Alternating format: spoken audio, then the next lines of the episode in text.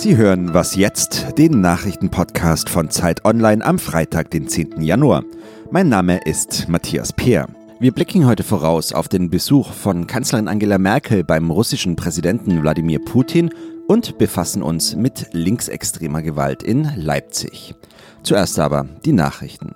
Großbritannien rät nach dem Absturz eines Passagierflugzeugs in der Nähe von Teheran von Reisen in den Iran ab.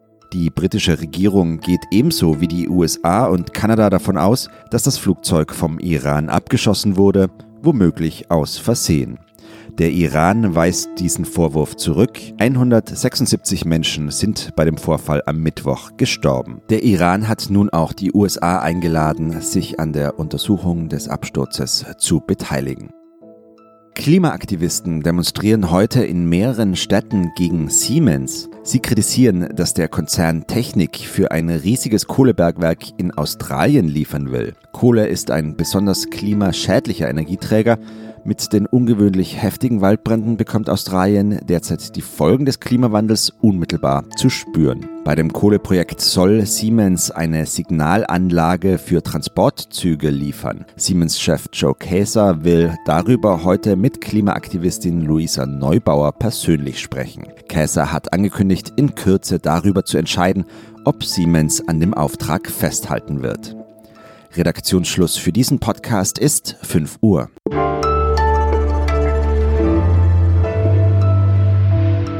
Willkommen zu einer neuen Was jetzt Folge. Ich bin Rita Lauter.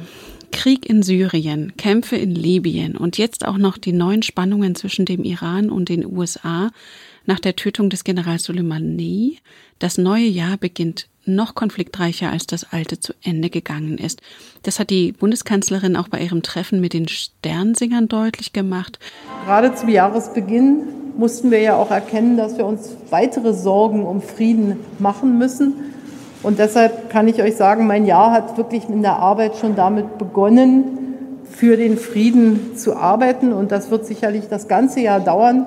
Und mit dieser Arbeit für den Frieden kann Angela Merkel dieses Wochenende gleich anfangen. Denn morgen besucht sie den russischen Präsidenten Putin. Am Telefon ist jetzt Michael Thumann, außenpolitischer Korrespondent der Zeit. Grüß dich, Michael. Hallo. Michael, ich habe ja eben schon ein paar Punkte aufgezählt. Welche Themen werden die beiden denn wohl beschäftigen? Das erste Thema wird auf jeden Fall Iran sein, weil es jetzt natürlich zu analysieren gilt, was bei dieser eingedämmten Konfrontation zwischen Iran und den USA rausgekommen ist. Da gibt es auch geteiltes Interesse bei Russland und Deutschland insofern, als ja beide Unterzeichnerstaaten des Atomabkommens sind. Das wird jetzt geklärt. Was ist davon übrig geblieben? Und auch natürlich die Frage, wie man den Konflikt weiter eindämmen kann. Der Krieg in Syrien und der Ukraine-Konflikt werden wohl keine Rolle spielen? Auch das wird wahrscheinlich eine Rolle spielen. Allerdings derzeit in Syrien ist der europäische Einfluss sehr gering. Was eine wichtigere Rolle spielen wird, ist Libyen. Die Deutschen wollen eine Libyen-Konferenz einrichten und die Russen unterstützen den militärischen Gegner der international anerkannten Regierung, General Haftar. Und da wird Merkel auch ausloten wollen, inwieweit Russland da kompromissbereit ist. Also ziemlich gegenteilige Position in vielen Bereichen. Wenn man sich allein das Verhalten Russlands in Syrien und in der Ukraine anschaut, Unterstützung des Assad-Regimes und die völkerrechtswidrige Annexion der Krim, aber auch die mutmaßliche Verstrickung in den Mord an einem Tschetschenen in einem Berliner Park im August. Wie verlässlich kann man denn mit Putin überhaupt zusammenarbeiten? Wie sinnvoll sind Gespräche mit ihm eigentlich? Ja, die sind einfach schon sinnvoll, wenn man ihn kennt und wenn man ihn einzuschätzen weiß. Und ich nehme mal an, dass Merkel das jetzt seit 2005 ausreichend geübt hat. Putin ist natürlich der Mann der gezielt eingesetzten, der kontrollierten Unzuverlässigkeit. Er nutzt sie ganz klar als politisches Mittel, aber in Gesprächen gibt es halt die Möglichkeit, Positionen von ihm auszuleuchten, abzugleichen mit dem, was er vorher mal gesagt hat. Und man kann ihm eben doch auch immer wieder mal ein Kurzfristversprechen abbringen. Und das zeigt sich halt gerade in der ukrainischen Gasfrage, wo Russland und die Ukraine unter anderem mit deutscher Vermittlung ein Gasabkommen über die Verlängerung des Transits bis 2024 abgeschlossen haben. Wie würdest du denn das deutsch-russische Verhältnis derzeit beschreiben? Es ist kühl. Es ist in manchen Punkten konfrontativ. Ganz klar bei der Frage der Annexion der Krim und bei dem Mord im Tiergarten, da kann man es auch sehen. Aber in anderen Punkten gibt es einfach auch rationale Zusammenarbeit. Und die wird wahrscheinlich jetzt auch im Vordergrund stehen bei dem Merkel-Besuch. Und außerdem muss man sagen, es gibt einfach ein ständiges Gespräch. Das, was linke oder ostdeutsche Ministerpräsidenten manchmal fordern, dieser Dialog, der mit Russland endlich stattfinden müsse, der findet dauernd statt. Man muss ihn nur mal wahrnehmen. Und morgen werden wir sehen, ob und was bei dem Besuch in Moskau rauskommt. Vielen Dank, Michael Thumann. Gerne.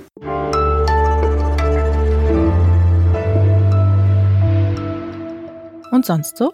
At age nine, Wavenjane Wallace is the youngest Best Actress nominee ever. To give you an idea just how young she is, it'll be 16 years before she's too old for Clooney. Von solch bissigen Bemerkungen wie hier von Seth MacFarlane im Jahr 2013 werden die Oscar-Preisträger auch in diesem Jahr verschont bleiben.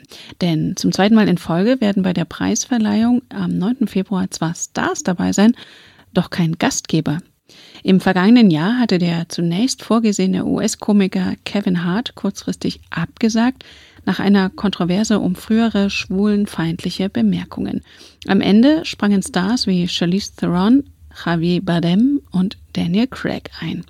Das habe so gut funktioniert, dass es einfach wiederholt werde, teilte ABC Entertainment mit.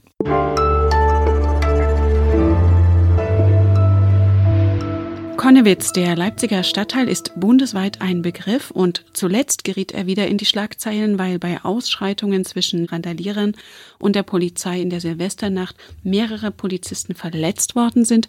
Einer musste im Krankenhaus operiert werden. Der sächsische Ministerpräsident Kretschmer sprach danach von linkem Terror Polizeipräsident Schulze von Verbrechern und Unmenschen. Martin Machowetz, Leiter des Leipziger Zeitbüros, hat dazu recherchiert und ist jetzt am Telefon. Hallo Martin. Hallo, grüß dich. Das Land Sachsen ist ja eher berühmt berüchtigt für Rechtsextremismus. Die größte Stadt darin, Leipzig dagegen, hat sie ein Problem mit Linksextremismus? Ja, das muss man wahrscheinlich so deutlich sagen. Es ist tatsächlich so, dass es ein großes Problem mit Rechtsextremismus gibt. Nicht nur in diesem Bundesland, auch nicht nur in Ostdeutschland, aber natürlich in Sachsen schon gehäuft. Trotzdem ist es in Leipzig ein bisschen ein Ausnahmefall. Leipzig ist eine Stadt, die zwar auch eine rechtsextreme Szene hat, aber noch eine viel größere und stärkere und schlagkräftigere und eben offenbar auch gewaltbereitere linke Szene. Deswegen hat Leipzig da in Sachsen durchaus einen Sonderstatus. Kannst du ein paar Fälle aufzählen?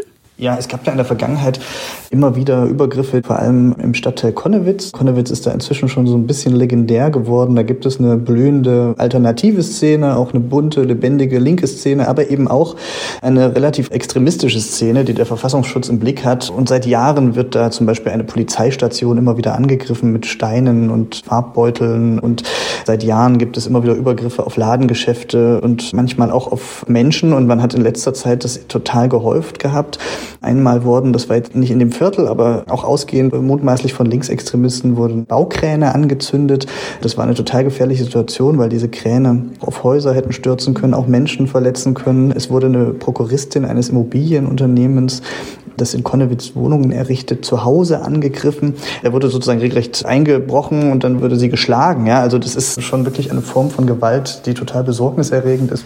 Und wie erfolgreich geht die sächsische und die Leipziger Justiz gegen solche Fälle vor? Also man hat sich jetzt Entschlossenheit verordnet und hat eine eigene Sonderkommission gegen Linksextremismus gegründet, will da Tatkraft beweisen. Es ist tatsächlich so, dass es bisher der Polizei, der Staatsanwaltschaft wahnsinnig schwer fällt, Leute zu finden, die insbesondere bei diesen Baustellenangriffen die Täter waren. Es ist natürlich auch schwierig, das zu ermitteln. Das ist nachts, die sind vermummt mutmaßlich. Niemand niemand hat sie gesehen.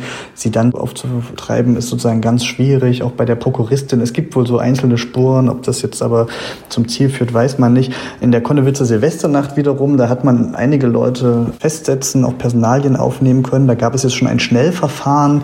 Da ist jemand, der einem Polizisten ein Bein gestellt hat, zu einem halben Jahr Haftstrafe auf Bewährung verurteilt worden. Aber man hat, soweit ich weiß, bisher keinen Sport zu denjenigen, die für die schweren Verletzungen dieses einen Polizisten, von dem wir so viel gehört und gesprochen haben, verantwortlich sind. Was ist denn zu erwarten? Demnächst soll in Leipzig ja auch der EU-China-Gipfel stattfinden. Droht da ein neues G20 wie in Hamburg? Also wir müssen jetzt in diesem Jahr auf jeden Fall damit rechnen, dass es in Leipzig nicht ganz so schnell, ganz so ruhig werden könnte. Wir haben Anfang Februar schon die Oberbürgermeisterwahl in der Stadt. Da ist das natürlich auch ein Riesenthema. Und da wird auch damit gerechnet, dass da irgendwie in alle Richtungen nochmal mindestens verbal mobilisiert wird. Und wir haben Ende Januar hier schon das Gerichtsurteil, was am Bundesverwaltungsgericht fallen wird, um diese linksradikale Szene-Seite in die Media links unten. Auch da mobilisiert die linke Szene schon zu Demos und Protesten. Und dieser EU-China-Gipfel dann im Herbst, das wird natürlich ein Großevent, wo möglicherweise aus ganz Europa Leute anreisen werden, um dagegen zu demonstrieren. Das weiß ich jedenfalls, dass die Polizei, das Innenministerium heute schon sich Gedanken machen, wie sie da dafür sorgen können, dass das eben nicht so was passiert passiert, was wir in Hamburg erlebt haben. Und man kann nur hoffen, dass das auch gelingt, sowas zu verhindern. Vielen Dank, Martin Machowitz in Leipzig. Danke, ciao. Das war was jetzt der Nachrichtenpodcast von Zeit Online. Wenn Sie mögen, erreichen Sie uns unter wasjetzt@zeit.de. Für Sie im Studio war Rita Lauter. Ich wünsche Ihnen ein schönes Wochenende.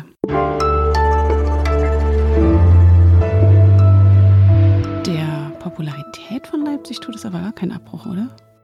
Nee, ich glaube, Leipzig hat gerade so einen Boom und so eine anziehende Wirkung auf viele Leute, dass das Wachstum der Stadt auf jeden Fall weitergehen wird.